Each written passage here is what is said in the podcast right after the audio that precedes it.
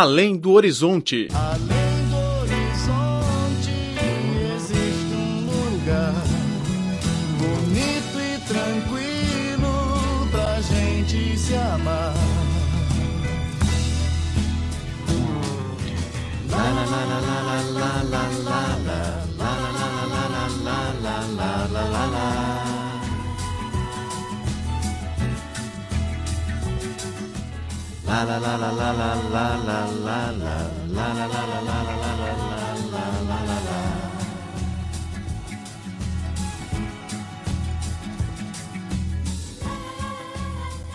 O 62º Grande Prêmio de Macau foi realizado entre os últimos dias 19 e 22 de novembro em Macau. O evento deste ano contou com 228 pilotos oriundos de 31 países e regiões, que competiram um total de oito modalidades de corrida, incluindo o Grande Prêmio de Fórmula 3, o Grande Prêmio de Motos e a Taça do Mundo GT. Hoje, neste programa, vamos conhecer esse evento esportivo cheio de entusiasmo e vamos também ficar de perto aos pilotos corajosos, alguns deles oriundos dos países de língua portuguesa.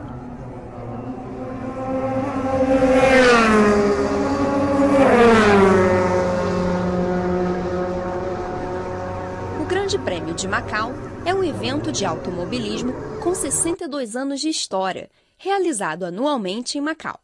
É conhecido por ser o único evento de corrida de circuito nas ruas urbanas, em que ambas as corridas de carros e de motos são realizadas. Em novembro de todos os anos, centenas de pilotos de corrida competem em diferentes categorias de automobilismo, incluindo monopostos, carros de turismo e motos. Um dos destaques da corrida é o do Grande Prêmio de Macau de Fórmula 3. Devido à natureza do desafio do circuito, que consiste em retas rápidas, um carro de Fórmula 3 pode atingir uma velocidade máxima de até 275 km por hora no final deste trecho. Possui curvas apertadas e barreiras de segurança intransigentes. O Grande Prêmio de Macau é notoriamente conhecido como um dos circuitos mais exigentes do mundo. Muitos pilotos de Fórmula 1 atuais ou antigos já participaram do evento no início de suas carreiras e alguns deles ganharam o prestigiado prêmio. Os vencedores famosos incluem Ricardo Patrese, Ayrton Senna, Michael Schumacher, David Coulthard, Ralf Schumacher, Takuma Sato, entre outros. Este ano, um dos pilotos da Fórmula 3 é o brasileiro Sérgio Sete Câmara, também o único piloto proveniente dos países de língua portuguesa competindo nesta corrida. Tal como muitos pilotos da F3, Sérgio é muito jovem, com apenas 17 anos de idade, mas já é um veterano na corrida. É, eu comecei no kart com 6 anos, só que eu comecei a correr e, e realmente levar a sério corridas e, e, e querer isso como um, um trabalho ou um futuro para minha vida quando eu tinha 8 anos de idade. Só que eu comecei bem cedo, com 6. Então é, já, já tem bastante tempo que, que corro. Obviamente quando comecei corria no kart, né? E ano, esse ano foi meu primeiro ano de Fórmula, de monoposto, e, e é isso. Esta é a primeira vez que Sérgio compete em Macau. Após o primeiro dia de treinos, ele falou que estava muito satisfeito tanto com a organização como com a atmosfera do Grande Prêmio de Macau. É um clima muito bom aqui, é muito calor, eu gosto do calor, né? Lá na Europa, metade da temporada praticamente é no frio, que eu não, não curto muito. É, mas aqui atmosfera boa, é, todo mundo bem feliz, é uma corrida especial para todos os pilotos. Além de Sérgio Sete Câmara, piloto da Fórmula 3, há também ainda outros falantes de língua portuguesa competindo nas outras modalidades de corrida.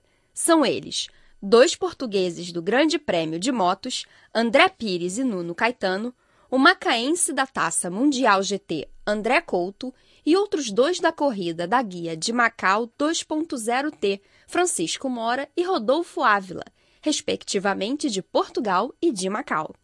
Entre eles, o mais conhecido é André Couto. O piloto experiente de 38 anos foi o campeão da Fórmula 3 no Grande Prêmio de Macau de 2000, ano seguinte ao retorno de Macau à República Popular da China. Neste ano, ele ganhou o 11º lugar na modalidade da Taça Mundial GT. Embora não ficasse entre os primeiros colocados, ele disse que o resultado não foi ruim e sentiu um grande orgulho por fazer a prova em casa. O resultado final não foi mau, tendo em conta que arrancámos em vigésimo na última corrida, acabámos em 11 primeiro, não foi mal. Podia ter sido melhor, mas uh, não deu para mais, uh, de maneira que temos que ficar contentes com, com o resultado, mas uh, o fim de semana foi muito difícil para nós, mas é assim, as corridas são assim.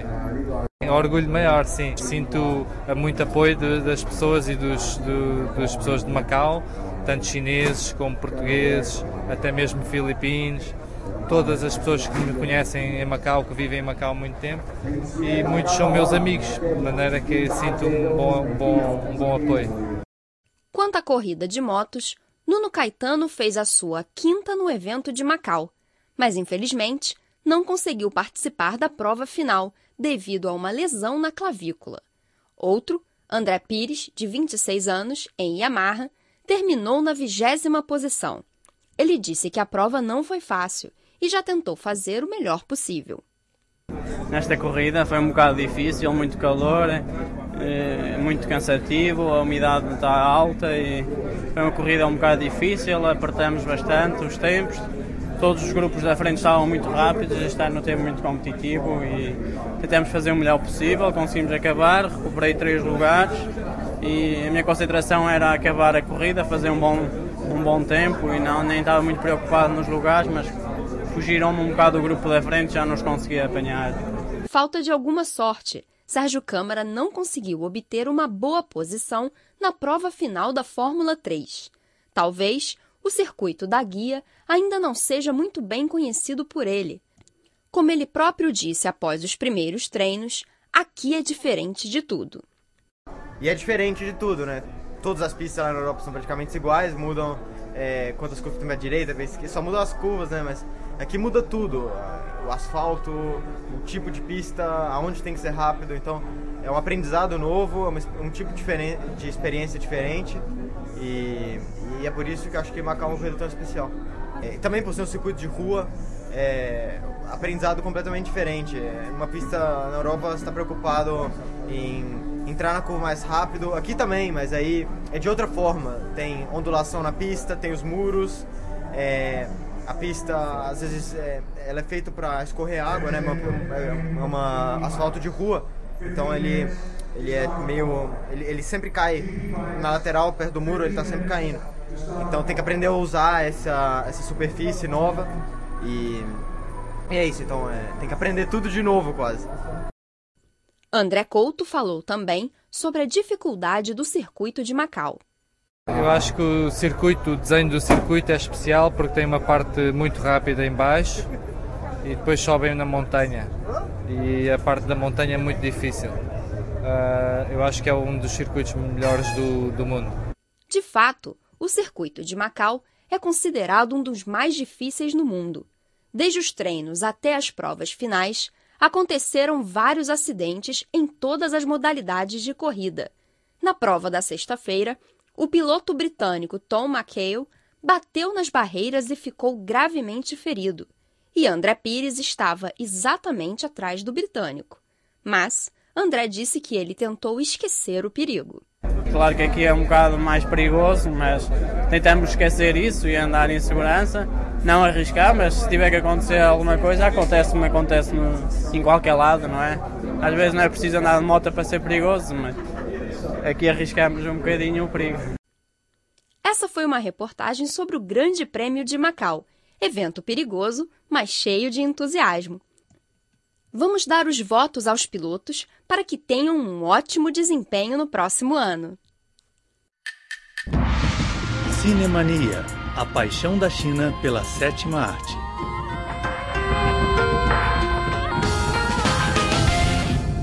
Caro ouvinte, seja bem-vindo ao programa Cinemania. Eu sou Laura Lee. E eu sou Felipe Hu. Entre os filmes não premiados, há sempre ouro escondido na areia. Um dos exemplos é o filme The Shawshank Redemption, ou Os Condenados de Shawshank, na versão de, em português europeu, e Um Sonho de Liberdade, na versão em português do Brasil. O filme que gostaríamos de apresentar hoje, A Lenda de 1900, ou A Lenda do Pianista do Mar, é uma obra que não poderá ser mais clássica, mas que não conquistou nenhum prémio no ano do seu lançamento. You turn back up the gangway of that steel tomb again.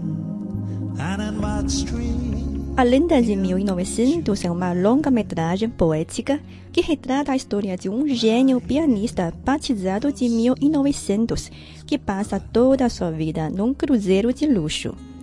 A excelente apresentação dos atores e as lindas trilhas sonoras fazem do filme um grande sucesso. É uma produção do diretor italiano Giuseppe Tornatore. Na cabine de primeira classe de um cruzeiro luxuoso foi encontrado um bebê abandonado. O acontecimento retratava o ano de 1900. Os marinheiros do navio criaram a criança e, como eles não sabiam nada da identidade do menino, acabaram por lhe chamar 1900. O pequeno 1900 cresceu dia após dia, mostrando um talento invulgar no piano. Sendo pianista de banda de jazz no navio, ele considerou o barco como sua única família. Max, o trompetista da banda e amigo íntimo de 1900, persuadiu-o a sair para o mundo maior. A proposta, porém, não foi aceita por 1900, tendo até perdido o único romance da sua vida por não querer descer o barco. But how did you know who I was? It's very strange, no? It's a secret. And secrets should be kept. Although I think your father felt differently back then.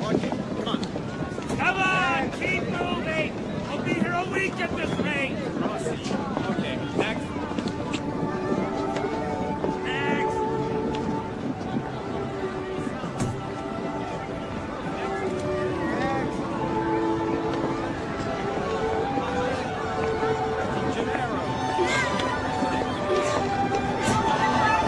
Please accept this musical token.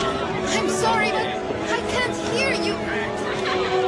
I want you to uh, accept this small token.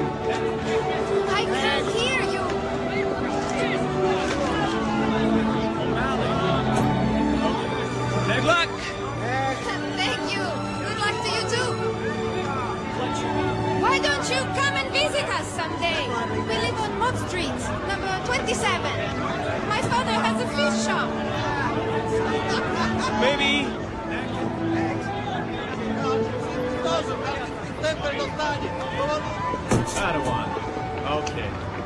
Next.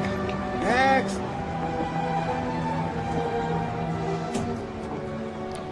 Passados muitos anos, Max, que tinha saído do navio, foi informado de que o Cruz Virginia seria destruído. Ele voltou para o barco para ir buscar o seu velho amigo. Num canto escuro, saiu 1900, dizendo que não iria abandonar o navio. No meio dos ecos da explosão, 1900 mergulhou no mar, na companhia do seu único lar, o Cruz Virginia.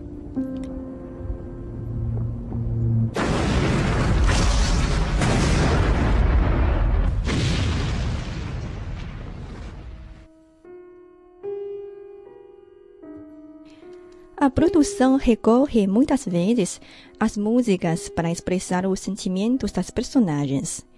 Ela pode ser tratada de facto como um filme musical cuja história foi exatamente introduzida por um trecho de música.